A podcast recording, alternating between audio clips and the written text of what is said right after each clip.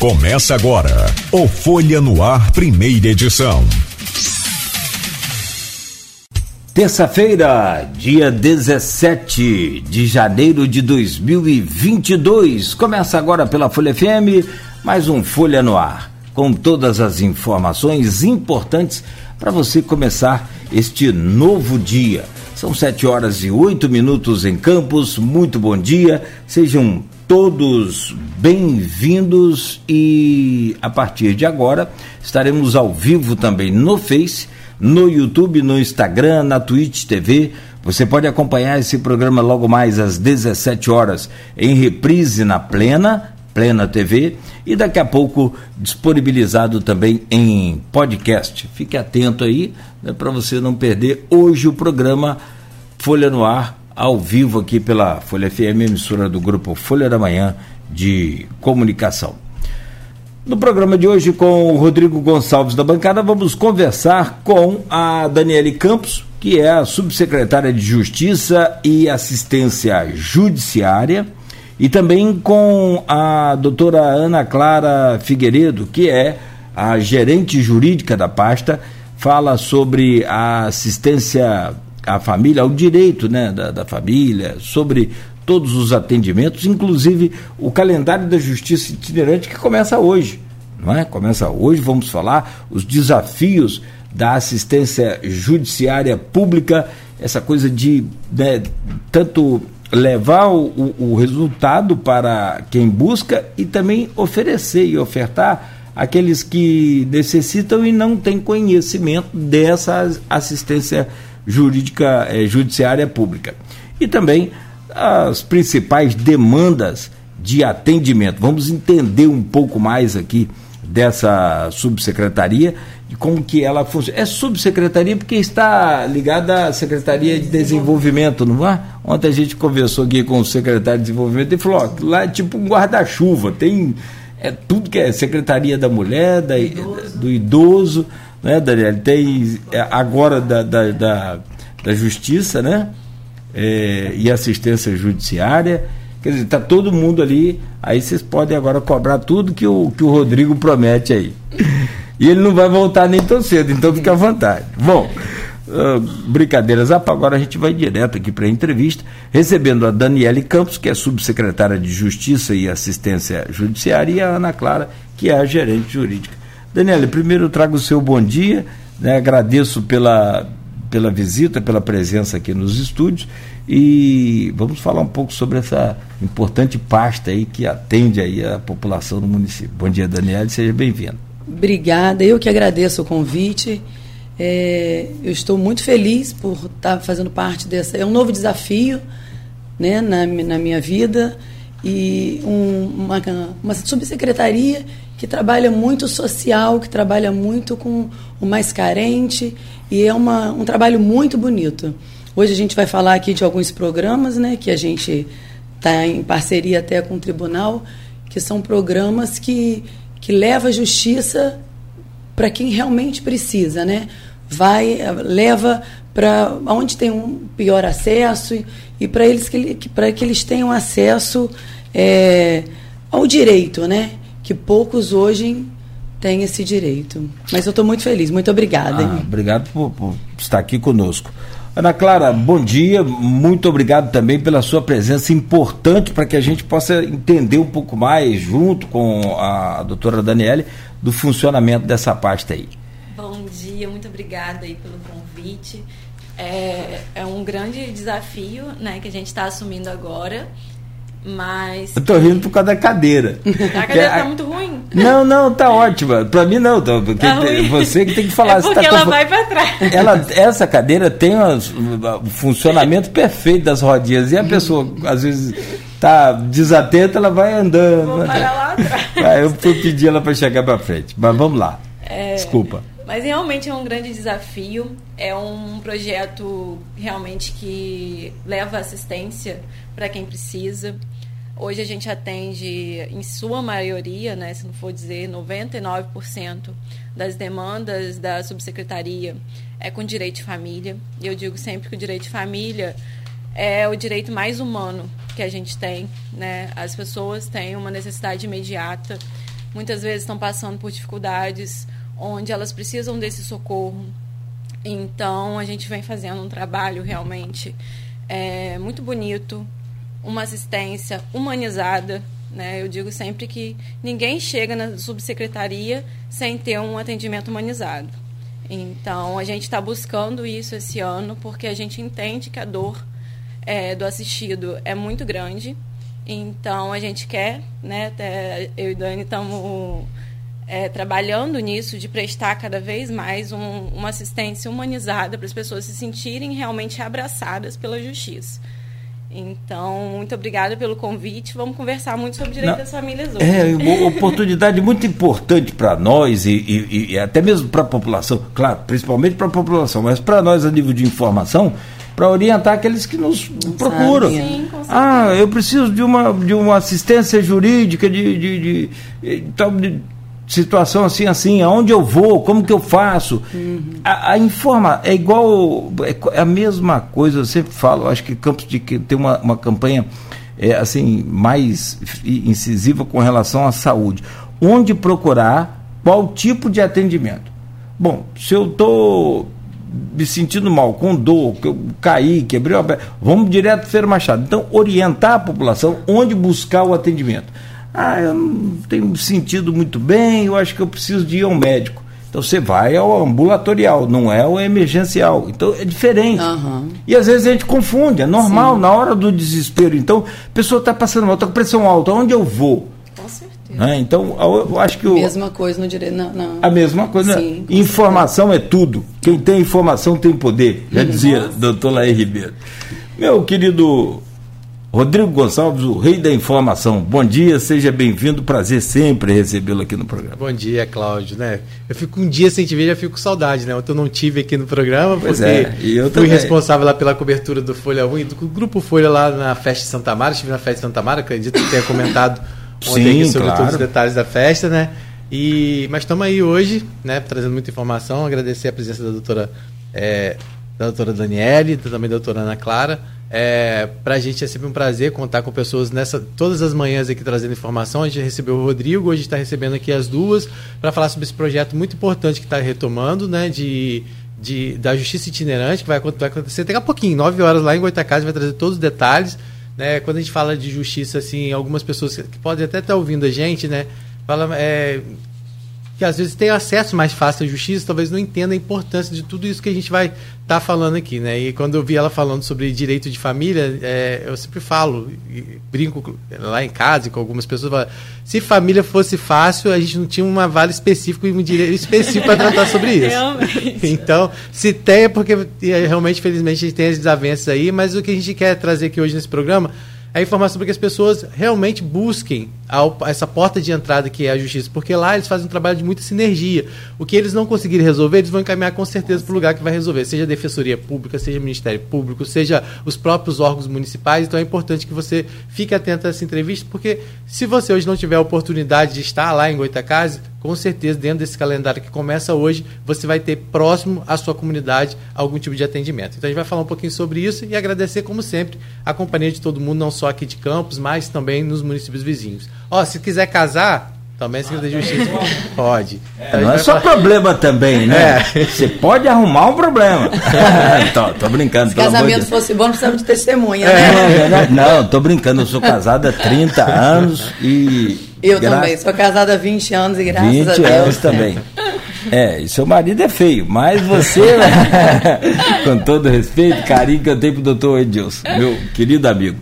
É, eu quero abrir então, Rodrigo, com sua permissão, o calendário da Justiça Itinerante começa hoje. O, o Daniel, o que, que é Justiça Itinerante? Como é que funciona e hoje onde vai ser, de que horas a que horas? Ó, Justiça Itinerante é uma forma inovadora que, de levar o serviço judiciário aos lugares menos acessíveis, né? Que as, para as pessoas mais carentes, permitindo o acesso à justiça para todos mesmo. Ah, o município de Campos, né, o prefeito Vladimir, o tribunal, o secretário né, da desenvolvimento, o ex, muito importante falar também, né, o ex-subsecretário o Fernando Guru, que participou da secretaria, da subsecretaria até agora, eles abraçaram essa causa unindo força para o judiciário e até a população, né? A subsecretaria hoje ela é responsável, na justiça itinerante, ela é responsável por 90% da, da distribuição dos processos aqui na comarca de Campos. Eles atendem outros municípios, né? mas só Campos atende 90%. Né? Então é uma demanda, você vê que é uma demanda muito grande. Hoje a justiça itinerante ela atende Morro do Coco, Goitacazes, somente. É, ah, hoje, são dois locais hoje são, simultâneos? Hoje, hoje, não, terça e quinta, Ter, né? Ah, terça e quinta. É, então atende. E Morro do Coco também atende a parte de Santo Eduardo. Então hoje. Hoje é Goitacazes e, e Morro, Morro do, do, Coco. Coco. É. Ao mesmo tempo. De, de... Terça e terça em Goitacazes, quinta. Ah, quinta em. em então hoje é só. Hoje é, é só. É edição em Goitacazes como um ponto estratégico para Baixada. Na verdade, Sim. não atende só quem é de Goitacazes, né? Não. Ele fica ali para atender. Ah, bom, farol. É, farol. Exatamente. Se eu moro aqui no centro quiser ir lá. Não, e tem que haver uma programação com o tribunal.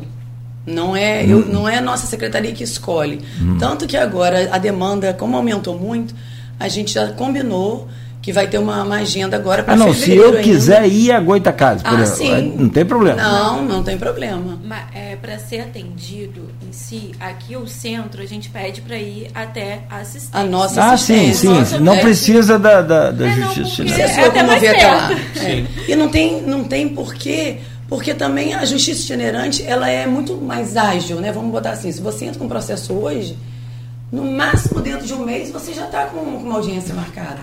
Então ela é muito célere, né? Então ela é rápida. Então não tem por que uma pessoa sair daqui para ir até lá, porque hoje tem ali. Ela, já, ela pode ir, que inclusive eu queria até deixar o um endereço, que a gente fica na rua Baronesa Lagoa Dourada, 165. Ali próximo Atrás, a rua atrás do, da Câmara dos Vereadores. O atendimento é diário ali? Diário, diário, de 8 às 5. Entendi. Entendeu? Então, é, lá em Goitacazes é só mesmo, como você falou, para ficar mais próximo mais daquela comunidade, levar, daquelas é, pessoas que estão lá, que quiserem. É essa, levar até para não ter que pagar passagem, justamente para facilitar a vida da população daquela localidade. Daquela região. Vamos lá, é, só emendar aqui uma pergunta. Quais os tipos de assistência vocês podem conseguem prestar com essa a justiça itinerante? Assistência na área de direito de família. Direito de né? família. Ali a gente faz alimentos, divórcio, reconhecimento, solução de união estável, guarda, curatela, execução de alimentos, né, pensão e penhora, registro civil, também tem muito, retificação, registro tardio de óbito, nascimento, inventário. É, demandas administrativas previdenciárias também, né? Apesar da demanda ser bem pequena, a gente também atende. Isso tanto na não, desculpa, na previdenciária é só, só no, núcleo. no, núcleo. é. A parte só de família que é na, na itinerante, isso. É, é importante dizer que esse, esse trabalho que a gente faz na Justiça Itinerante a área de família a gente dá abrangência, porém as outras áreas têm a defensoria pública, porque como é um, é um projeto do Tribunal de Justiça, quando a gente vai leva é, o ônibus, por exemplo, para Goitacazes, vai juiz, vai promotor, né, representado pelo Ministério Público, vai a Defensoria Pública para aquelas situações onde também é, a nossa assistência é, não abrange. Então, por exemplo, é, hoje a gente tem direito das famílias com essas ações todas que a Daniele falou.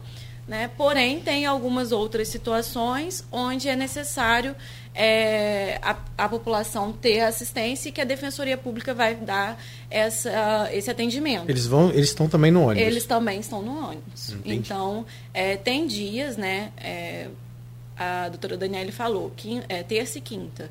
Nós temos núcleos tanto em Goitacazes como em Morro do Coco. E Santo Eduardo. Em Santo Eduardo. Também. É, Santo Eduardo, bem lembrado. Então, a população vai até lá, porém, os dias do ônibus é terça e quinta em cada uma das regiões. Agora, o núcleo ele fica lá. Então, para agendamento, às vezes quer falar com, com o doutor Lúcio, que é o, que é o procurador responsável né, pela justiça itinerante. Então, assim, a gente tem um núcleo para atender a população todos os dias da semana, porém, a justiça itinerante, o ônibus vai na terça e vai na quinta, uhum. E isso é durante toda, é, toda semana ou tem um... Todas, todas as semanas. Está sempre lá o nosso núcleo aberto. Uhum. Uhum.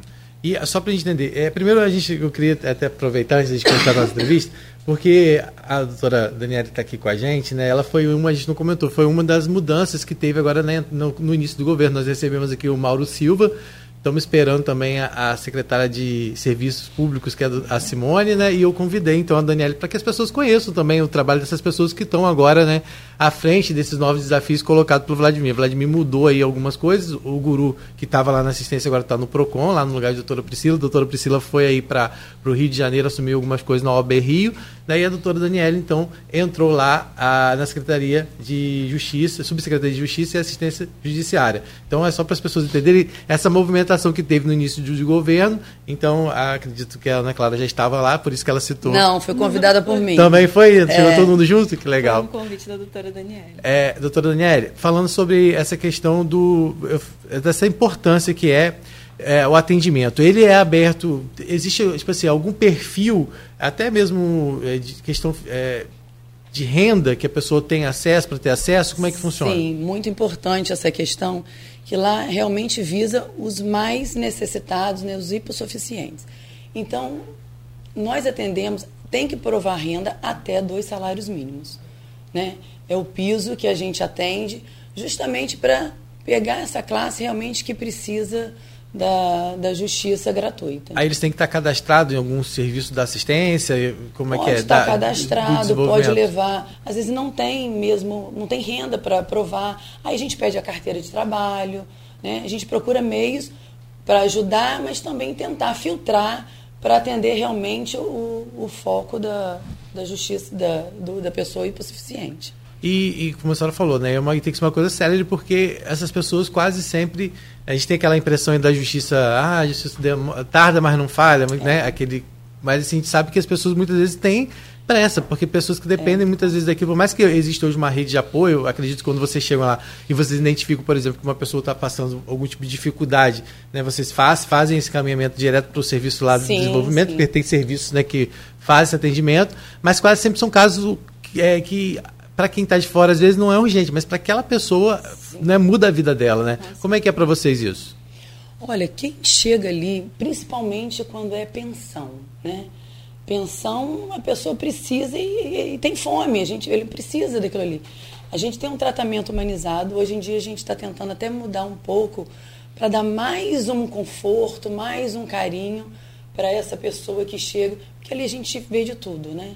E principalmente na parte de pensão, a gente tem que ter um cuidado maior, justamente pela necessidade. Quando chega casos de violência, a gente já encaminha para a é, Subsecretaria da Mulher, né? a gente tenta dar o amparato total para ela se sentir e tentar agir o mais rápido possível, justamente para poder sair daquela, tirar ela dessa zona né, e colocá-la numa zona de conforto. Uhum. A subsecretaria, então, da mulher, que é a doutora que é Josiane ex-vereador José Morumbi, também tem participação direta com vocês, Ela então. é da subsecretaria também, que faz parte da Secretaria de Desenvolvimento. Então, quando vocês identificam algum problema, por exemplo, de violência, alguma coisa que está colocando aquela mulher em risco, vocês fazem esse encaminhamento para a subsecretaria. E chegam para vocês, assim, é, casos que muitas vezes é, envolvem essa questão do, de violência, isso ainda é presente? Sim, sim. Esse ano a gente não pegou ainda, né, Ana Clara? Não, não tivemos caso. É, esse, essa parceria, né, é, a gente está com uma secretaria é, de desenvolvimento muito unida. Então, da mesma forma que nós encaminhamos para a Secretaria da Mulher, a Secretaria da Mulher também, é, às vezes, precisa da, da nossa ajuda. Então, assim, a gente sempre tenta trabalhar em conjunto. É, a gente está conseguindo, o, Vladimir conseguiu fazer um governo onde ele preparou uma secretaria muito unida. Ontem nós tivemos reunião e assim, as pautas do ano estão incríveis. São muito, muitos projetos que vão sair né, é, da gaveta esse ano. Realmente a gente está com uma disposição muito grande para atender cada vez mais essa população. Queremos dar cada vez mais um atendimento é, humanizado. Situações de violência doméstica realmente precisam é, de uma atenção urgente. Temos cada vez mais mulheres dependentes de maridos, né, de, e em situações de violência por causa dessa questão patrimonial. A dependência financeira, A né? dependência né? financeira, que é uma violência, né?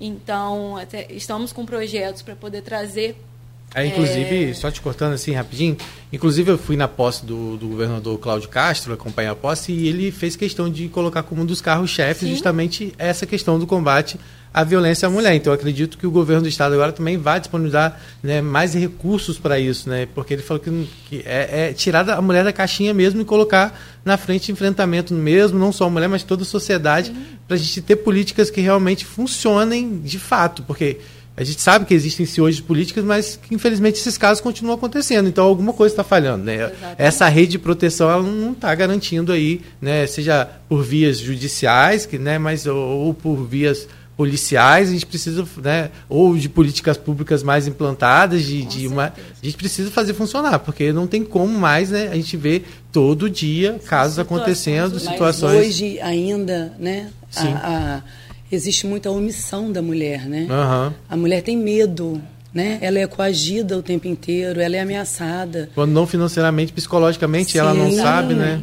Isso é muito, isso é muito difícil. E a falta de conhecimento também. É, e, e, o que é mais incrível, a gente depois pode até trazer a Josane para falar mais sobre essas políticas, ah. né?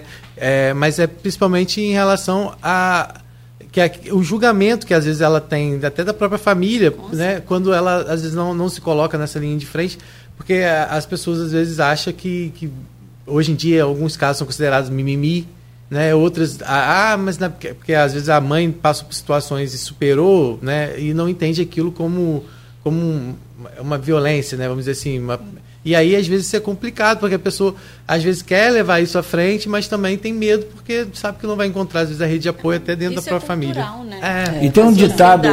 É, e tem um ditado também antigo que briga de marido e mulher não se isso. mete com ela. Não, se, se mete, mete sim. Assim, é, a panela, a mete tudo. Dá um te... Principalmente se mete um WhatsApp, se mete um, é, uma conversa, uma denúncia. É. Porque 180 pessoas... é imediato. É 180. 180. É porque, às vezes, é aquilo, você vê uma mulher apanhando e, e não fazer nada é omissão da sua parte no sentido de socorrer Sim. aquela mulher. Não, isso é briga do casal, não posso meter. Não, deve já foi meter. Tempo isso, já né? foi tempo.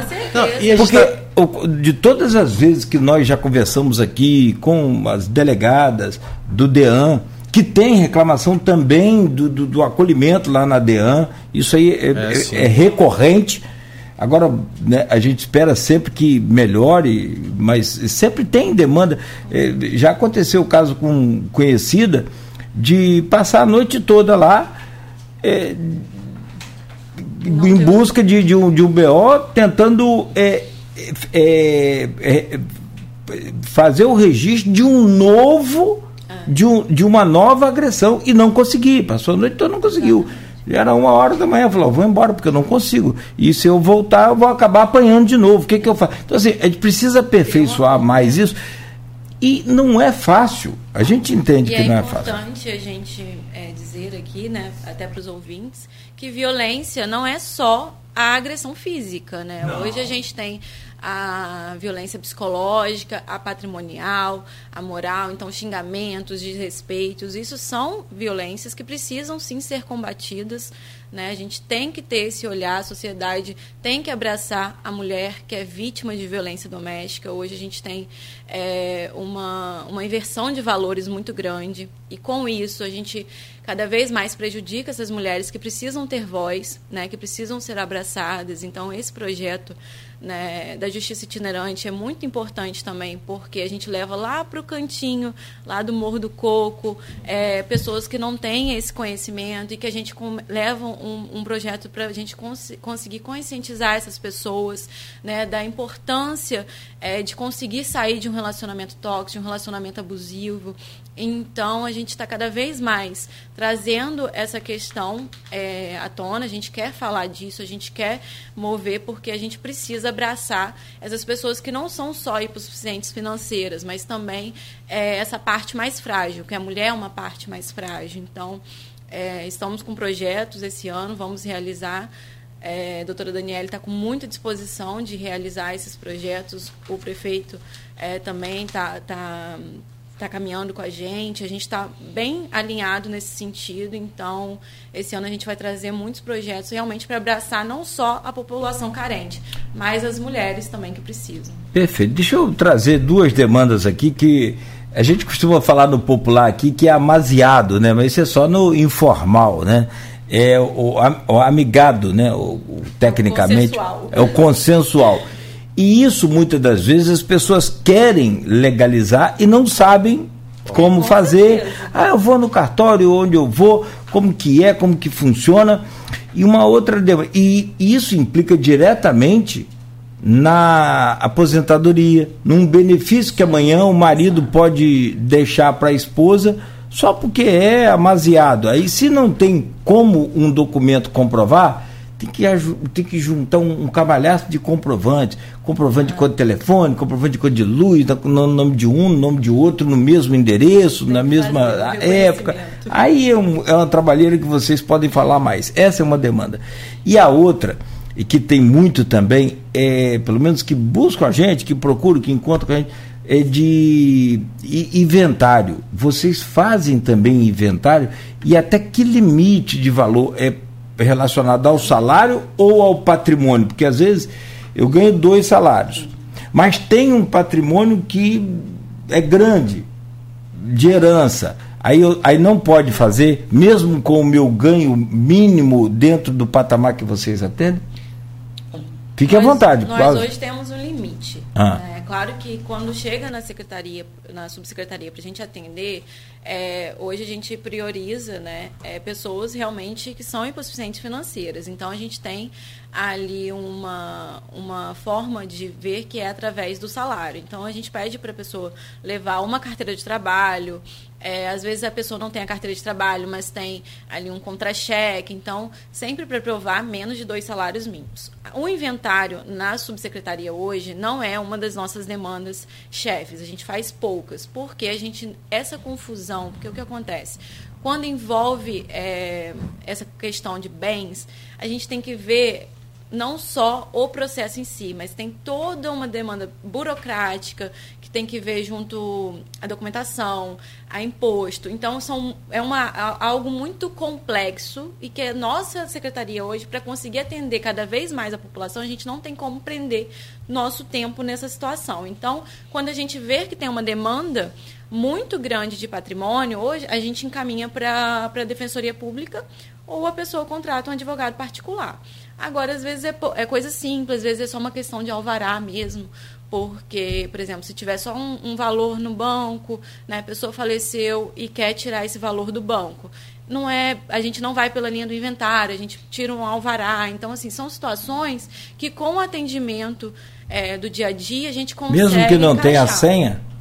mesmo que não tenha senha. Então a gente tem que pedir autorização do juiz ah, tá. para o juiz liberar esse valor e a pessoa ir lá e sacar na, no caixa. Então, assim, a gente faz algumas coisas, mas não consegue abranger essa situação do patrimônio pela complexibilidade que é, porque o inventário não é um processo fácil e para a gente conseguir dar o mais acesso possível à população, a gente não pode ficar preso a uma demanda tão complexa. Então, é, é a gente tem alguns limites nessa situação. Então.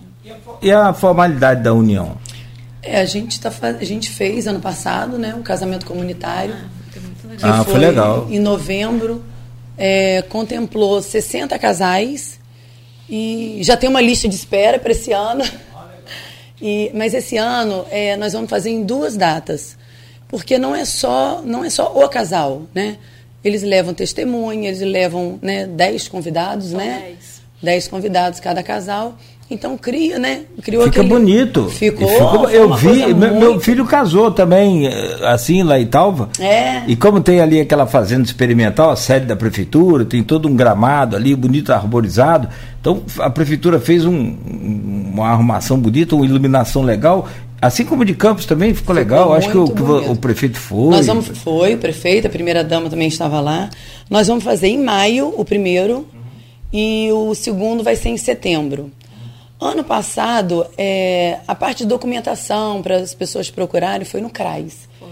Esse ano nós vamos ter uma reunião com o secretário na quinta-feira, justamente para tratar como será essa logística do, do, casamento esse ano. E a gente até te manda para você divulgar depois, sim, sim. né? Muito importante. É bom, e tem muita gente casando, né? Isso é bom, muita né? Muita gente casando, nossa, mas de... já tem, tem fila de espera. Estou é, falando que você vê, né, nesses tempos mas aí. também no atendimento deles tem divórcio também, tá? Ah, ah, temos sim. muitos. Aí dá para comparar? Tem mais casamento do que divórcio Nossa, ou mais divórcio? É, tem mais divórcio, viu? É. Temos muito. Se tivesse só 60 divórcios por ano, tava bom, né, Ana Clara?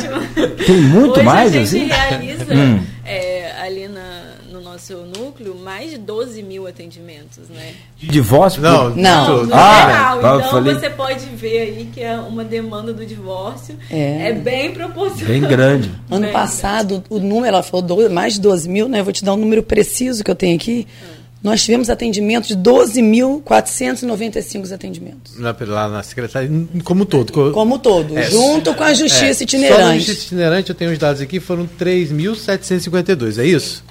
Da Justiça Itinerante foram 5.889. Vai, para mim que 2022. Para mim o resultado, o programa Justiça Itinerante para mim que está com 3.752, mas então esse dado provavelmente Essa planilha é, é porque isso. na verdade ali eu acho que ah. é o número de processos protocolados e aí ah, pode são ser. os atendimentos, porque ah, às vezes sim. a gente não não entra, não precisa entrar com a ação, a gente consegue resolver, resolver pode né, ser, é. ali ou encaminhar, então, é porque a gente tem os dados de todos todos os atendimentos. Entrou, vocês a gente está cadastrando para poder dar uma o mais preciso possível. Não sei se vocês conseguem responder, eh, não por capacidade, mas pela questão de datas. Vocês assumem agora a secretaria, né? É, não é no, a gente ainda está meio que na pandemia, a gente até tem muito cuidado de falar isso, mas é, durante a pandemia aguda, aquela onde a gente tinha um número de, de mortes e internações absurdo, foi uma loucura aquilo tudo. É, e, e brasileiro, sei lá, parece que ele é, é mais é, memista, pode dizer assim, que cria mais meme do que outros países. E aí começaram a criar memes do casal que não sabia nem o nome, aí foi, passou a conviver por conta da. É, daquela história de, de, de às vezes a brincadeira até é engraçada, mas hoje com esse negócio desse mundo politicamente correto tá meio chato também, né? Bom, mas vamos lá. Dá para afirmar que a pandemia foi causadora de um número maior de divórcios? Olha, isso no Brasil inteiro, né? Não, é? Só em Campos. Isso, né? É uma estatística no Brasil inteiro. E não só o divórcio, a fome, né? Hoje Também. a gente tem uma sim, sim. Aí de, tem tudo. de pensão alimentícia que com certeza aumentou muito pela principalmente a execução, né? Que a execução é quando a pessoa já tem ali o direito da pensão e o, o responsável pelo pagamento não, não realiza, né? Então a gente teve um número uma crescente muito grande porque as pessoas ficaram desempregadas. Sim. Apesar de desemprego não ser causa para não pagar a é, pensão, é, isso, isso claro. é importante deixar claro, né? Ainda que a pessoa esteja desempregada, ela tem que ter o compromisso de pagar a pensão. Mas a pandemia trouxe fome, né, para o Brasil. E são demandas extremamente urgentes e que aumentaram demais, aumentaram realmente é, de forma muito grande. Então, assim, a gente vê é, a urgência também em fazer esse atendimento, como a doutora Daniele falou mais cedo, a gente prioriza essa questão da pensão alimentícia, de estar ali em cima também, porque esse trabalho não é só feito ali na, na no nosso núcleo, a gente tem que ir para fora, a gente tem que estar é, batendo ali a, a, barriga no balcão para cobrar um ofício, porque a pessoa está com fome precisa descontar em folha de pagamento quanto antes.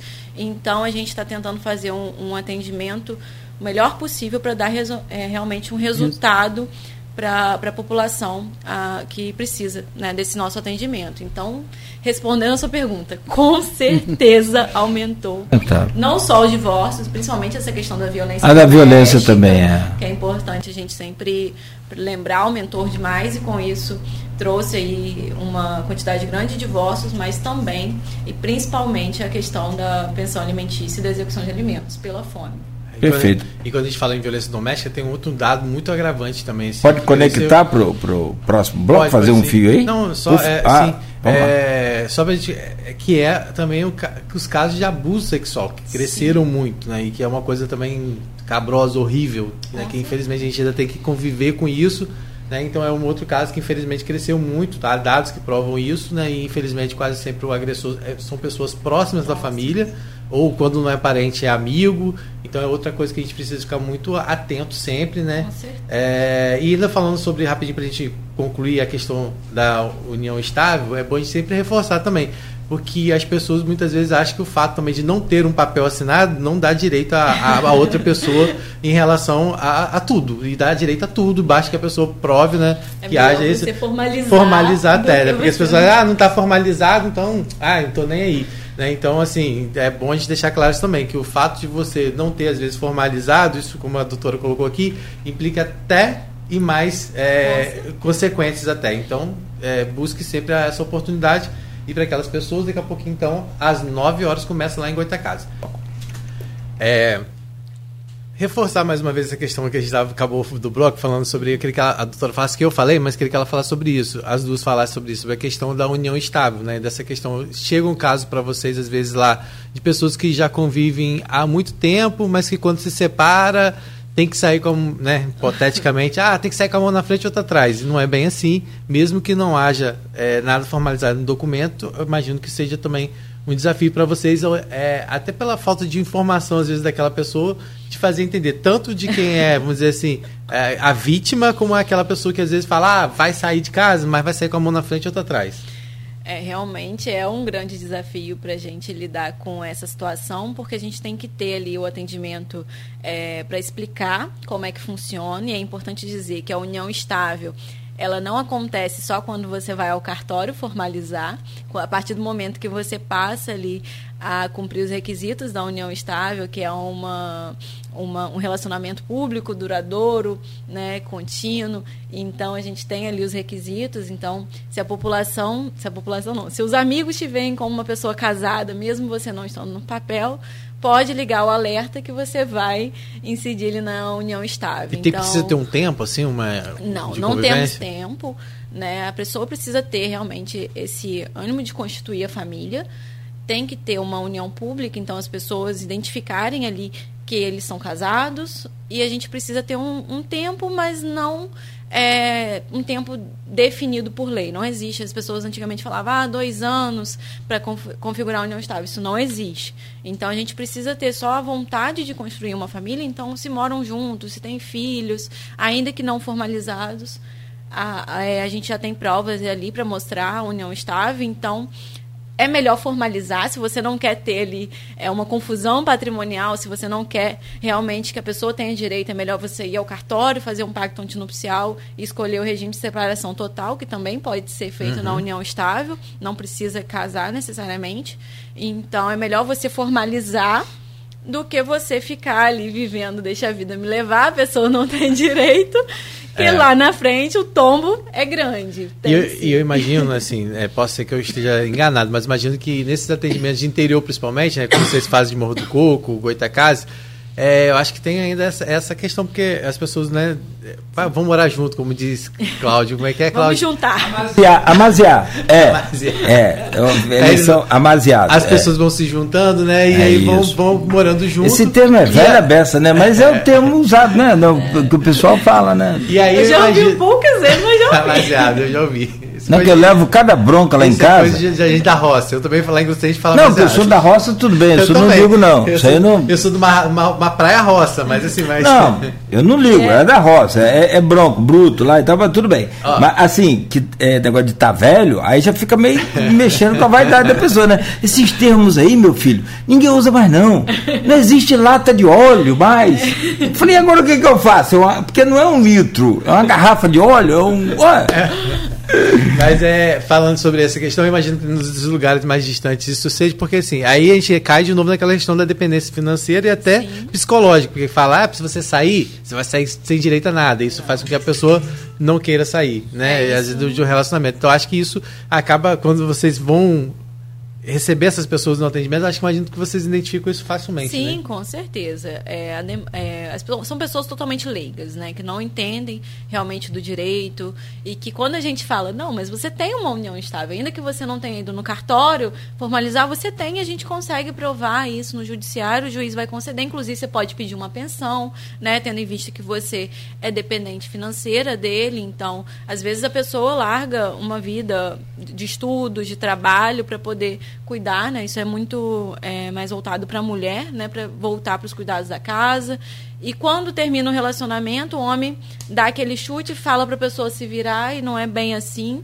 Existe essa dependência financeira, então a gente pode pedir uma pensão alimentícia. A gente está sempre informando, né, nos nossos atendimentos quando a gente identifica que existe essa dependência financeira, que nós além da, da de conseguir fazer o reconhecimento de, solu de solução da união estável. Também po podemos pedir uma pensão alimentícia para a mulher e não só para os filhos. Então, isso existe. É claro que para a mulher a gente tem ali alguns requisitos que precisam é, ser cumpridos, não é igual da criança, que já é um direito né, garantido mas a gente está sempre atento a mostrar realmente o direito como ele funciona, tentar esclarecer. A gente repete dez vezes se for necessário. A gente, eu, eu desenho, né? Eu digo sempre que o direito de família a gente faz com desenhos, então se precisar a gente desenha até a pessoa é, entender. É, é, é até importante falar isso, porque você falou em relação a, a imagino que o desenho seja até da árvore genealógica, tipo assim, você, quando você fala principalmente de pensão, né? Eu queria que você falasse sobre isso, porque você falou assim, olha, o fato de não estar trabalhando não quer dizer que não tem que pagar pensão. É. E aí isso vem, inclusive, porque incide responsabilidade a, a outras pessoas, né? Claro. Não é isso? Ou seja, se eu, eu, por exemplo, né, se eu não pago, o meu pai, por exemplo, pode pagar pensão para o meu filho. É, isso a gente tem que ter um, um pouco de de cuidado, eu sempre tento explicar isso lá na, nos atendimentos, porque às vezes a mulher já está ali numa situação onde ela está realmente uma situação miserável, né? Sem ter é, o que comer, sem ter o que dar para a criança, ela se virando para poder dar para ela, e às vezes são quatro, lá, lá, na secretaria não são um filhinho, não, gente, são quatro, são três, é. são pessoas que realmente têm uma quantidade de filhos maiores, então, assim, é, é, ela com aquele monte de crianças, às vezes com auxílio de um Bolsa Família, né? Do, muitas do... das vezes não de um pai só. Sim. Não, muitas das vezes não só de um pai. Então elas chegam ali desesperadas, querendo que a gente realmente dê uma solução para ela. Mas a gente tem a execução de alimentos, a gente precisa passar pela execução de alimentos para depois a gente pensar numa responsabilidade subsidiária, né? Como você falou, existe essa, essa responsabilidade dos avós, dos parentes, de prestar essa assistência. Mas a gente tem que pensar que quando a gente vai para os alimentos avoengos, eu sempre é, digo, isso, a gente não pode é, passar só para os avós, que são os pais do, do homem, né? Que são sim, geralmente sim. a situação. A gente tem que pensar em todos os avós. Então, sim, às vezes, ela não quer entrar com essa ação porque vai ter o chamamento dos pais dela entendeu? Mas nessas situações é muito comum que a mãe já tenha ali, se ela tem o auxílio dos pais, já entra. Então a gente consegue ir porque a gente já demonstra que existe auxílio. Então, assim, são casos muito complexos, cada caso é um caso, a gente precisa realmente analisar. Mas existe sim essa obrigação subsidiária é, do restante, né, do, dos familiares, e não só. Quando Deixa eu te fazer uma pergunta. Tem uma demanda aqui do Maurício Batista. Vocês duas fiquem à vontade para responder. A gente não está direcionando porque vocês fiquem à vontade. Quem manda aqui são as mulheres. É, nós somos meros. Se a gente não atrapalhar, já está de bom tamanho.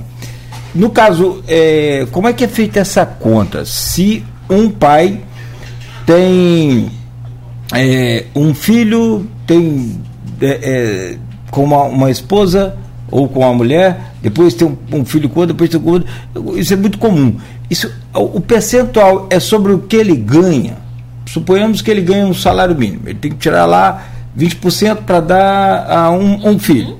Aí a outra pessoa aciona ele também, ele tem que tirar 20% sobre o descontado ou sobre o, o, total do salário? Então, quando a gente define a pensão alimentícia, a gente tem que pensar em alguns requisitos que são dois geralmente. A necessidade da criança, então a gente tem que pegar todo aquele aquelas despesas, então a gente vê colégio, plano de saúde, alimentação, que geralmente não é, é a minha realidade lá na assistência, geralmente é colégio público, né? Então, assim, tô, tô querendo dizer no geral. Pegar toda essa necessidade da criança, o que ela tem que comer, de, é, e é importante dizer que pensão alimentícia não é só comida, né? As pessoas têm esse, esse entendimento errôneo. Pensão alimentícia não é só comida, é tudo a respeito da vida da criança. Então, é uma roupa que tem que comprar, é um remédio. Então, a gente. Um material escolar que, assim, início de ano é assim, uma dor de cabeça pra é gente. então, são toda essa demanda da criança, lazer, a criança tem direito a lazer, a criança tem direito a um vestuário, então entra toda essa demanda, que é a necessidade, e a gente também tem que pensar na possibilidade daquele que vai pagar. Então, quando a gente pensa em uma pessoa que recebe um salário mínimo, né, que hoje está na casa dos 1.302 reais e ele tem dois filhos, a gente tem que fazer uma divisão proporcional desse valor. Não existe limite como as pessoas falam, ah, é 30%. Não sei se vocês já ouviram falar isso. Mas Eu ouço falar em 20%. 20%. Não existe isso. Não existe um, na lei determinado uma porcentagem. Pode ser 10. Pode ser 10, pode ser 15, como pode ser 45, pode ser 47, pode ser 37. Ah, então, é? assim, tudo demanda da demanda. necessidade da criança. Às vezes pode ter também uma, uma criança especial. especial Exatamente. É.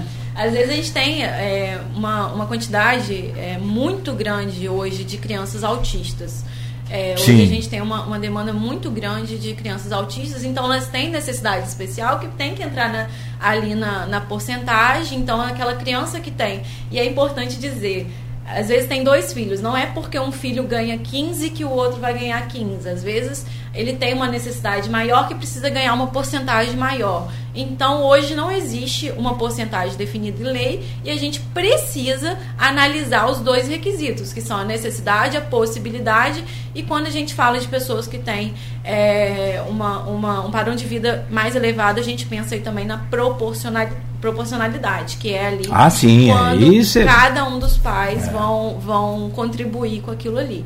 Mas é importante a gente tirar da cabeça das pessoas que existe um percentual definido por lei, porque não existe tudo vai depender da necessidade da criança. É porque é muito comum, você me perdoe estar comentando mais, mas assim, é muito comum chegar lá, dá 20%, dá 20%, dá 20%, dá 20%. Não, não é, às vezes não é esse o. É, as pessoas não. É, isso é um diferencial. Mas isso parte da justiça ou da, da do, do requerente? Dos dois. Eu acho assim, que a gente Ah, tem... eu não quero só 20, eu quero 40. Exatamente. A justiça não vai te dar mais do que você pede.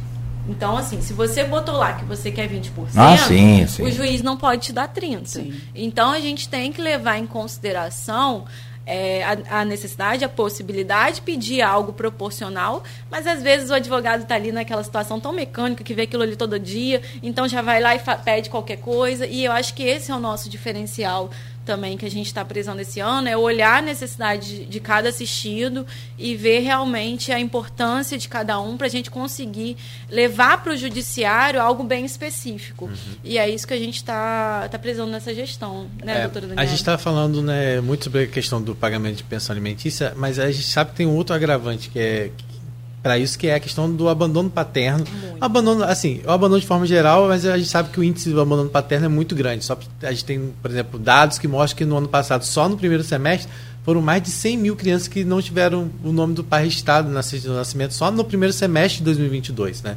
Então é um dado muito grande nessa questão do abandono paterno.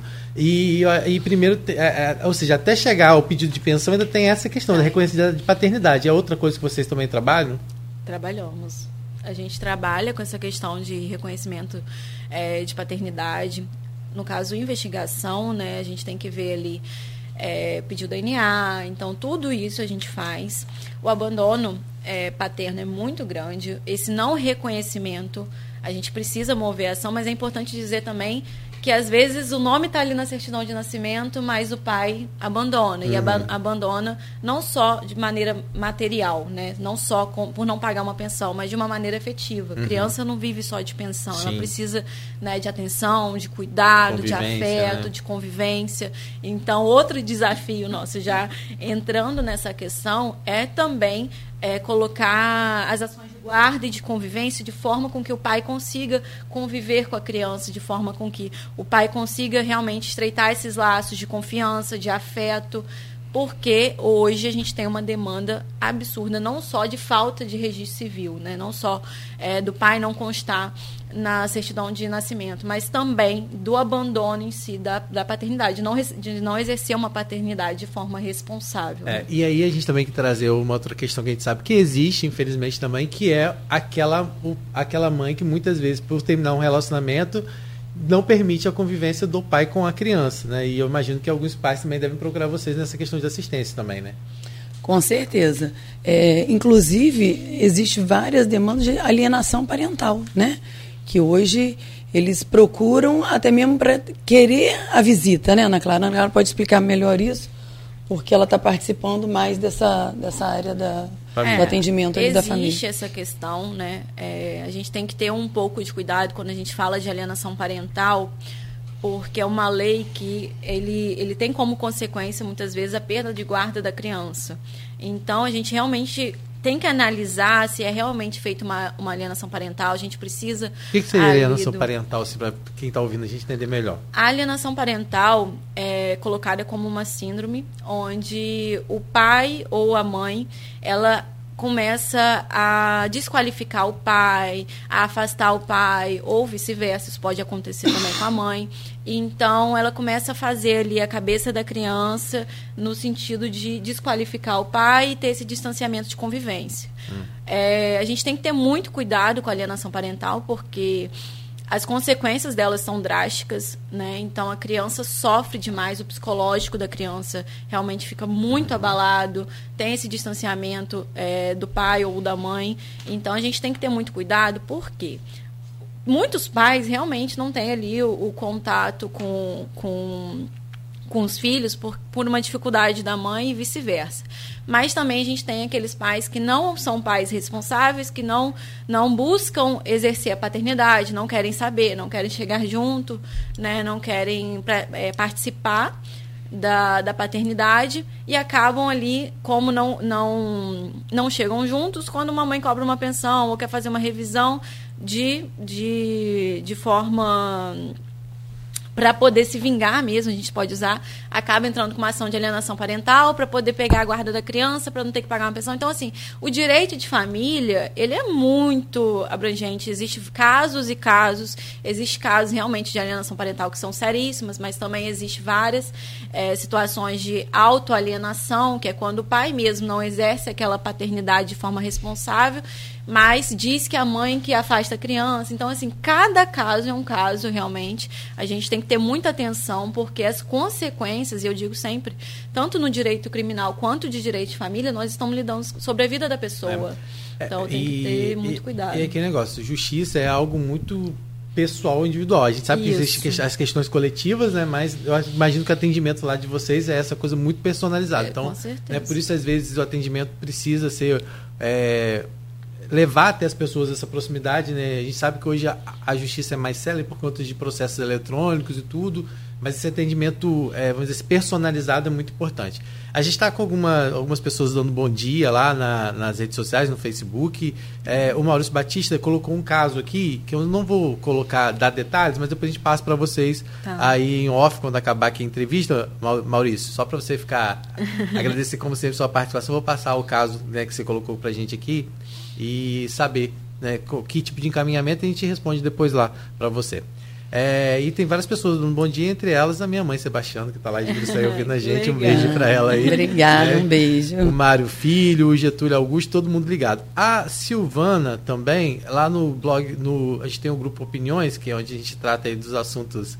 É, sempre quando a gente coloca lá quem vai ser entrevistado, as pessoas vão enviando sua pergunta. E a. Legal e aí a Silvana tinha perguntado, explica pra gente como será a justiça itinerante e a importância desse projeto para a população. Acho que a gente já respondeu aqui já isso. Já respondeu. Né? Mas eu queria reforçar mais uma vez, que vocês pudessem reforçar é, os atendimentos, porque talvez quem ligou o rádio agora, né? Então só reforçando, hoje já tem justiça itinerante, a, a volta do calendário Aí o calendário de 2023 inicia em Goitacazes, na Praça São Gonçalo, daqui a pouquinho, 9 horas, a gente vai até liberar as duas aqui mais cedo, porque elas vão para lá, né, participar Vamos. dessa abertura. Né, a Justiça Itinerante é, é, em parceria com o Tribunal de Justiça do Rio de Janeiro, né, além da, da, da Prefeitura, né, com os serviços da assistência jurídica, também tem lá defensores públicos, tem toda uma estrutura montada que é levada até Goitacazes para atender justamente as pessoas ali da Baixada Campista. Então, se você é da Baixada Campista está ouvindo a gente, tem o atendimento lá. Agora, é importante as pessoas, as pessoas podem ir diretamente lá ou elas precisam passar pelo menos, por exemplo, pelo CRAS? Como é que funciona isso? Não, pode ir direto lá. Ela vai direto lá. Lá pode o primeiro, quando ela vai no primeiro atendimento, ela vai, de repente, não levou os documentos, né? Lá ela vai ser orientada quais documentos que ela tem que trazer, se ela vai poder voltar, né, à próxima justiça itinerante lá, ou então a gente encaminha também direto para o centro para poder agir, dar uma agilidade na, na, na, situação dela. Mas só, só, reforçando, então, gente, ó, tem atendimento da justiça itinerante, é, que é um ônibus que fica ali na Praça São Gonçalo Terça fica ali e na quinta, então, ele vai para Morro do Coco. O atendimento lá em Morro do Coco é também na praça principal? Na praça ali. Na praça principal. E aí o Morro do Coco também acaba atendendo aquela pessoal toda na região norte ali, de Santo Eduardo, que já é divisa lá com o Espírito Santo para baixo. Ali a região norte também pode ser atendida ali. E além desses locais do atendimento itinerante, a doutora já colocou aqui pra gente que tem um núcleo de atendimento aqui, que o atendimento é de segunda a sexta-feira, que fica onde? Fica na rua Baronesa da Lagoa Dourada, 165. Queria também deixar o telefone, Sim. porque o agendamento pode ser presencial ou por telefone também.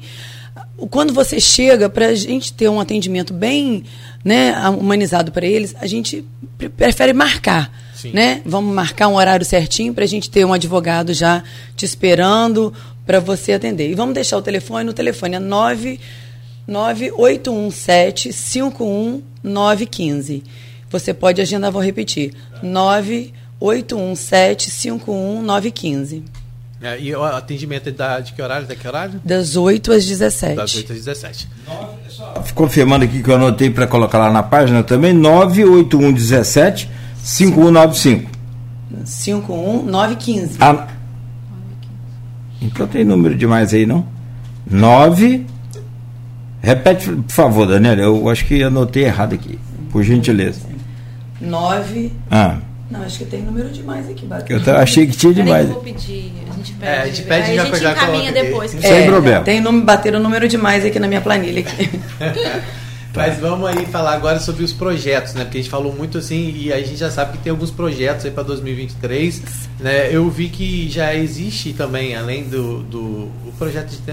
Na verdade, a Secretaria de Desenvolvimento Humano, Social Humano, ela, ela né, faz parcerias, né? Então ela tem atendimentos também dentro dos presídios aqui de Campos, né? No ano passado o projeto Justiça Itinerante chegou a ser levado até o, os presídios aqui de Campos, tanto o feminino quanto o masculino.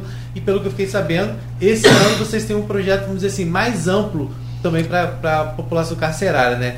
Tem novidade então chegando também nesse sentido? Sim, tem novidade sim. Nós vamos ter o escritório social, que ele em parceria com o tribunal, o município de Campos, né? Ele está em fase de, de implantação. Ele visa atender a, a população somente carcerária, né?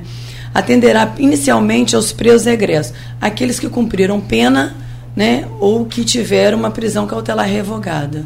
Então, é, é, na verdade é para acelerar esse processo, às vezes, da pessoa que às vezes está lá e já tem condições de estar na rua e não está, é isso? Sim, também. Então, então esse, essa esse tratamento vai ser em parceria com a Secretaria de Desenvolvimento, até mesmo para é, o, o, próximo emprego, né?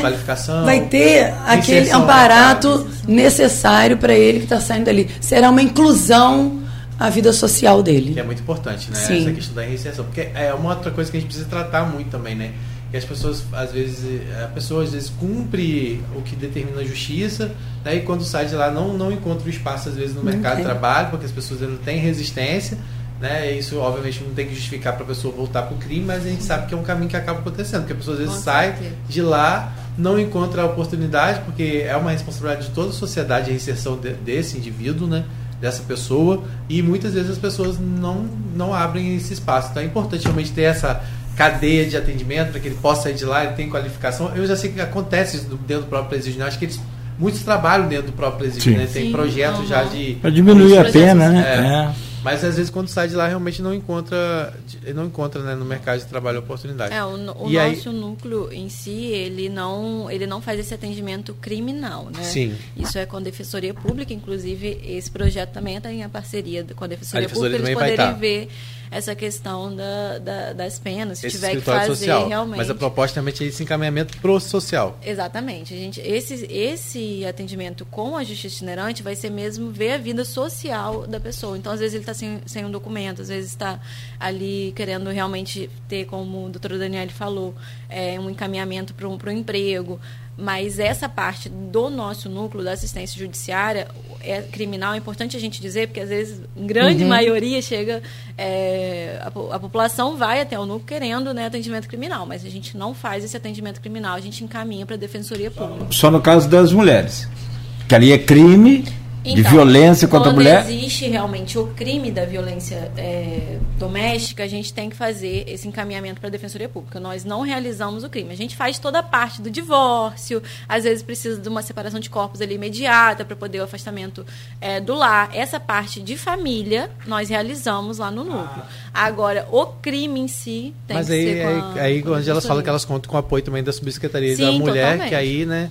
E aí eu imagino que como vocês falaram, acontece na Supermercado da Mulher e a gente tem outro caso também que é muito grave às vezes, né? Que eu imagino que chega para vocês. Ah. Né, que é a questão do, do, do idoso, né, Sim. né? Que as pessoas, infelizmente, se apropriam. Tem um nome até específico disso, né? Tem De o, pessoas que, que... O estelionato, né? É, como se fosse estelionato, mas é, é do, do, familiar, às vezes, ficar ah, com, tá. com o próprio, o próprio familiar, familiar o ficar com o cartão lá, exato, ficar com o cartão do idoso, né? Do, de banco, é, de não repassar, né? de não comprar um remédio. E aí, acho que quando vocês identificam também, vocês entram em contato com a Secretaria do Idoso também, né? É, com certeza. O nome para isso é picaretagem, né? É. é, popularmente falando. Tem essa apropriação do que é do, do, do né? idoso. E né? infelizmente esse é outro caso que a gente vê aí, né? Inclusive brigas, às vezes, de família para quem vai ficar com o, é. o como responsável, como né? Tutor. Justamente para poder, não nem sempre é né, interesse ao recurso, mas é uma outra briga muito comum hoje em Com dia, certeza, né? Em relação, vamos dizer assim, não sei se é guarda, né? Mas ficar responsável pelo idoso, né? É, Isso vocês também tá tutela. Sim, a gente tutela. realiza as tutelas, né? É o pedido de tutela, a gente tem esse, esse trabalho lá na secretaria. Mas realmente é como você falou, a gente precisa ter um trabalho em conjunto com a secretaria, a subsecretaria do, do idoso. Lá também eles têm uma, uma assistência né, com um advogado, da mesma forma que o, o, o núcleo também do, das mulheres tem um advogado específico. Então, assim, as secretarias estão muito bem equipadas, é, com, os funcionários estão muito bem é, orientados, está todo mundo numa mesma pegada para realmente atender a população da melhor forma possível. Você falou do escritório aí, tem mais alguma novidade para 2023 que já pode adiantar? É, a gente falando da justiça itinerante, esse ano, a pedido do prefeito, e de acordo com as demandas, né, nós vamos ter a justiça itinerante ainda em fevereiro em Farol. Ah, legal. É, vai ser, nós estamos marcando uma agenda, mas se não me engano, deve ser na segunda semana de, de fevereiro, né? A gente já vai estar lá. E, e... Carnaval esse ano é dia 20, né? Dia é 22. 22, quarta, é uma coisa né? assim, né? Terça, é. dia 22. Um antes, né? É um pouco antes, na primeira, logo na segunda semana. Se não me engano, acho que vai ser na segunda, quinta. 17, né? É, acho, que é isso. É, e também vocês, além disso, é, tem aquela, não sei se é. Porque o, o, o, nome muda, não sei se é Prefeitura e Ação. Isso, é outro presente, programa. Né? É. é outro programa, vocês também é. presença, né? Esse acontece sempre sábado, né? O prefeito determina qual vai ser a, a localidade e todas as secretarias participam, né? É uma, é uma operação em conjunto mesmo. E nós também, na subsecretaria, sempre estamos lá à disposição da comunidade. Hoje tem um social mais perto também, né? É hoje às 9 horas. O social mais perto em Farol. Ah, tá. Na... É o social mais perto? Social mais perto, ele é um todas as secretarias, na verdade, é como se fosse, né, é uma, é uma ação em conjunta, né? Ali você tem corte de cabelo, você tem inscrição de curso, você tem é uma é um a mãe desse programa, né? É a nossa primeira dama, Tassiana, que é a mãe desse programa social mais perto, e a Secretaria Judiciária também participa todas as terças-feiras. Uhum. Todas as terças não. Acho que agora mudou. É quinzenal, Era, né? agora virou quinzenal demandas, por exemplo, de medicamentos, é, de, de, de, equipamentos, às vezes, especiais, é, para tratamentos especiais, não passam por vocês. Não, a gente Elas, caminha para a Defensoria. Defensoria Pública Isso. do Estado. Isso. Que é ali perto de vocês também, não sim, é? Sim, sim. Ah, tá. É, é mas é porque tem... itinerante, como eles falaram, tem a presença também da, da defensoria que vai dar essa orientação. Sim, que aí dá essa orientação é. para buscar o. É, a, a, nossa assistência judiciária, município, não faz. É porque vocês estariam processando o próprio público, é, né? Não, não sei como é que dá o nome disso, mas como é que processa a si é, mesmo, né? Uma, uma ilegitimidade. É uma ilegitimidade nisso. Você vai processar a própria prefeitura é, que você é secretário. É. Hoje existe, né? Eu acho que uma secretaria voltada para essa saúde. é, eu acho que foi criado assim para poder facilitar esses, esses processos. Então vamos só reforçar, porque eu falei dos atendimentos, né? Que a gente está falando assim do que pode, do que, do que é, do que não é, né? Mas eu, então hoje vamos reforçar doutora Daniela, o que, que hoje as pessoas podem buscar lá na Justiça Itinerante no atendimento de vocês? Quais são os serviços? Hoje na Justiça Itinerante, você pode ela pode ir nós atendemos a parte da família. Se você está com problema de pensão, se você quer fazer um divórcio, um reconhecimento de uma união estável, é, uma guarda, uma curatela, né? até mesmo você que já tem uma, um processo já de, de alimentos, você precisa executar, você a gente também faz essa execução de, de inventário, registro civil também, né?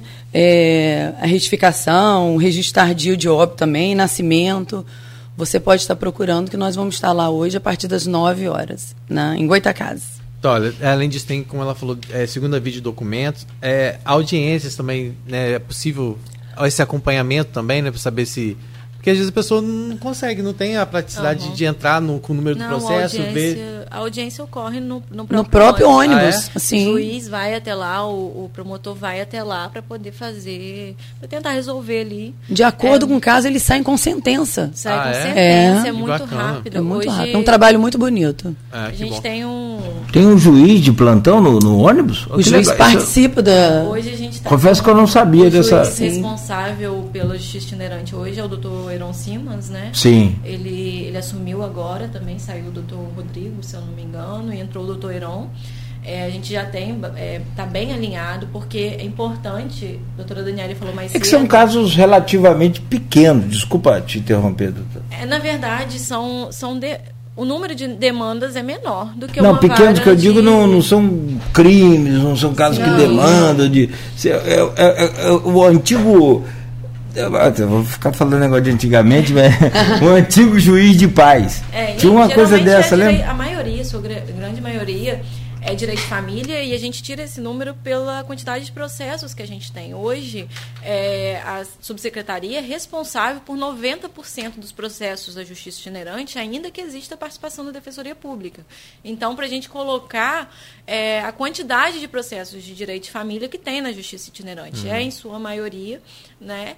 E é importante dizer que a gente está só no, só no, no recesso forense, né, que pausou aí, o, o procurador responsável pela justiça itinerante continuou trabalhando e, e, ele distribuiu né, novos processos, 30 processos só no recesso, que durou de 20 de dezembro, a, vai terminar agora em 20 de janeiro. Então, assim, a gente continuou trabalhando, a gente continuou prestando esse serviço, ainda que tenha tido essa, essa pausa no judiciário. Estamos com a agenda já para janeiro é, de audiências, então quem entra com processo hoje na Justiça Itinerante, a gente já está conseguindo é, uma audiência. Então, a gente está conseguindo dar esse atendimento muito sério, porque a parceria também uhum. é, é muito boa. O tribunal tem correspondido, é importante dizer né, que Campos, a Justiça Itinerante de Campos, hoje é a primeira da, da Justiça do Estado do Rio itinerante é, no número de, de, de, processos, de andamento. Hoje ela é referência, né, por um bom tempo, acho que já está há alguns anos como referência. Aí os juízes tentam ele sempre manter em primeiro, porque tem toda a questão de estatística, mas a gente tem um trabalho muito legal. E outra coisa que é importante dizer é que o pessoal de Campos central, área central, a gente tem o um atendimento do núcleo e a gente não realiza injustiças itinerantes, realmente o atendimento é para pessoas carentes e hipossuficientes que, com difícil acesso. Então, a gente é voltado para essas áreas e quem precisar do centro, a gente tem o nosso núcleo aqui no centro. Então, a gente tem sim essa, essa a gente tem que fazer essa triagem para conseguir está atendendo quem realmente precisa Quem está inscrito naquele CAD único, né, já fica mais fácil, né? Às vezes já tem... mostra hipossuficiência, já com certeza. Já mas tem. Não, é, não é necessariamente é, um requisito que a gente pede, não. Não precisa Até tá, dois salários é, mínimos. O, o, nosso requisito é Até dois, dois salários. mínimos, é. Então, mas o que é importante dizer é que, que às vezes a pessoa sai aqui do centro para ir lá em Goitacazes para poder fazer o processo. Não é, não é bem assim. A gente tem que ter essa triagem porque a gente precisa atender aqueles que têm a dificuldade de acesso à justiça aqui, entendeu? É importante deixar tá, claro. o telefone tá aqui, ó. É, eu conferi aqui na internet e também aparece na, na agenda que eu tenho aqui, confere assim, é 98175 esse 9 que complicou nossa vida aí. 98175 1915. 1915. Acho que é Hoje é a gente está dando a, o, a marcação marcação, a gente já está com, com o agendamento aberto e a gente pede sempre para a pessoa ir ao núcleo fazer a marcação. Né? Tem o telefone, se precisar de alguma informação também a gente. Mas o bom é ir lá fazer a é, marcação, é, porque, porque aí tem, tem. Porque aí já sai com papelzinho, já sai com a lista de documento, então sim, o ideal. Sim. Porque o que, que acontece? Muitas vezes marca por telefone, não mas vai. não tem a lista de documento, não tem nada e chega lá então hoje a gente pede para a pessoa ir agendar lá no nosso, na nossa. E para atender telefone, você vai ter que ter um, uma pessoa só para atender, não é pode que atender. Já sai de lá com a listagem de é documentos também. O mais importante né? é a informação. Ah. Telefone a gente dá as informações, é claro, uma coisa ou outra, mas esse agendamento a gente precisa de uma documentação para entrar com o processo, que geralmente é uma documentação grande. Então ali já sai com papelzinho, a gente tem é, um controle muito grande sobre isso, ele sai com papel, com a data agendada, tudo certinho para retornar, para a gente já dar entrada no processo. Eu só tenho uma dúvida. É, antes a gente conversava, ficou esclarecido aqui antes do programa, mas eu, eu gostaria de falar ao vivo. Com relação ao INSS, vocês têm um trabalho também bacana com relação a isso. Administrativo. Vocês, você, é isso que eu quero entender. Eu é quero me aposentar. Eu tenho todos os meus documentos corretinhos, certinho, tenho minha idade, minha contribuição, que são dois fatores, né, pelo menos aí não precisa mover nenhuma ação judicial, porque quando está ligado à assistência jurídica, vou lá para mover uma ação contra o INSS. Não, aí não, com a ação a gente não faz. A gente só faz a parte administrativa para eles. Que é a parte de recolher documentos, ver o tempo de, de aposentadoria, é. idade, o que a lei fala, e dar entrada no, no, no, no procedimento. Que eu acho que é tudo eletrônico é, hoje, tudo né? eletrônico. A gente vê realmente se a pessoa tem a, ah, os requisitos uhum. né, e já pede. A gente faz esse pedido para o INSS, através do meu INSS, para ele receber a aposentadoria. O que, que acontece? Muitas vezes é, a pessoa tem os requisitos, mas o INSS vai lá e nega administrativamente, que é a parte que a gente faz. Aí a pessoa precisa entrar com um processo, mas aí não é com a gente. A gente encaminha né, para as defensorias ou até para os E tem muita demanda? Da, da Justiça Federal. Muito pouco. É pouco. É, pouquíssima.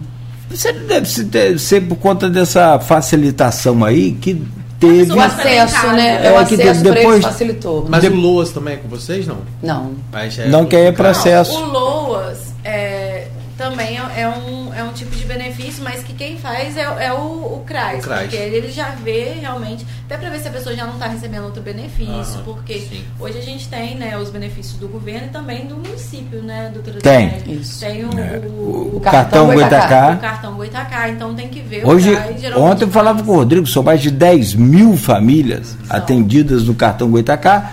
E o prefeito vai estender. Vai. E deve estender porque é. tem uma necessidade grande Sim. isso aí. Campos tem hoje 73 mil pessoas abaixo da linha da pobreza. É. Convivendo lá ou tentando sobreviver com 200, 300 reais por mês e olha lá. É, é a importância de estar cadastrado no CRAS, né? Sim. poder a gente é, eu, a gente só eu, eu, sempre confundo, porque existe o CRAS, mas existe o CREAS. O CREAS também. E ele também é uma porta de entrada ou só o CRAS que é essa porta de entrada?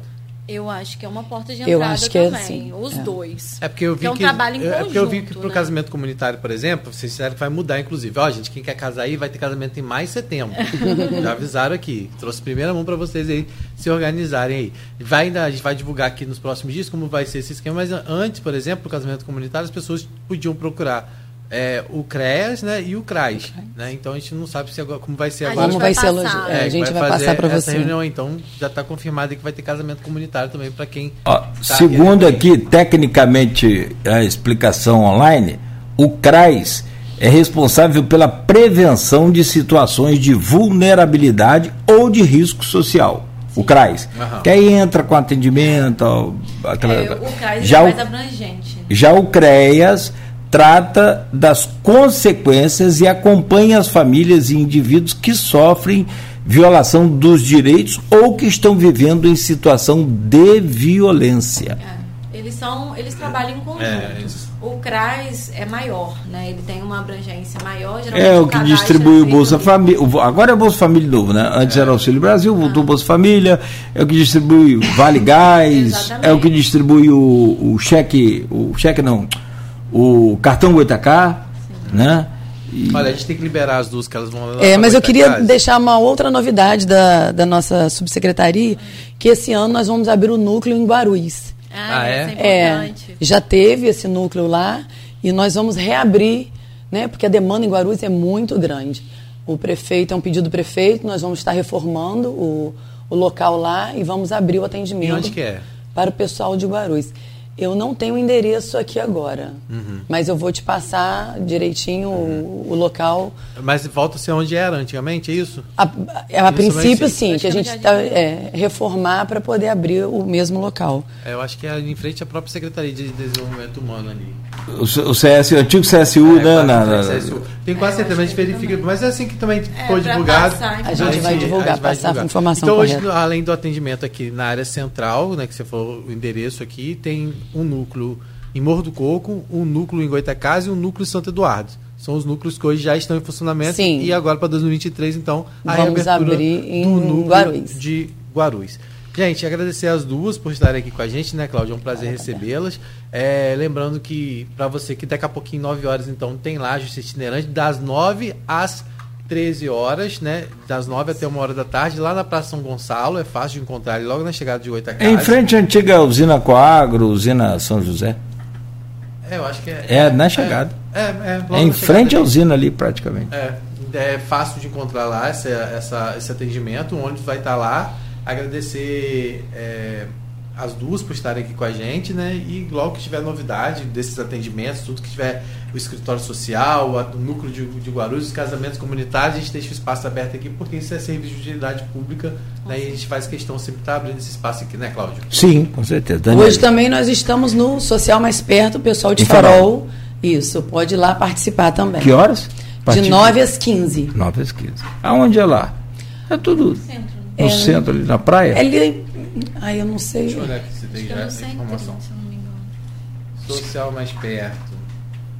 Enquanto o Rodrigo acha, minha querida Ana Clara, prazer, muito obrigado. Prazer Conte sempre conosco, mande as novidades sempre para a gente, para a gente estar tá divulgando, orientando e tá. mostrando à população qual o caminho, que até para a gente orientar não só é, é, as pessoas que nos procuram, mas como é, aqueles que ouvem a rádio aqui, procuram a rádio também.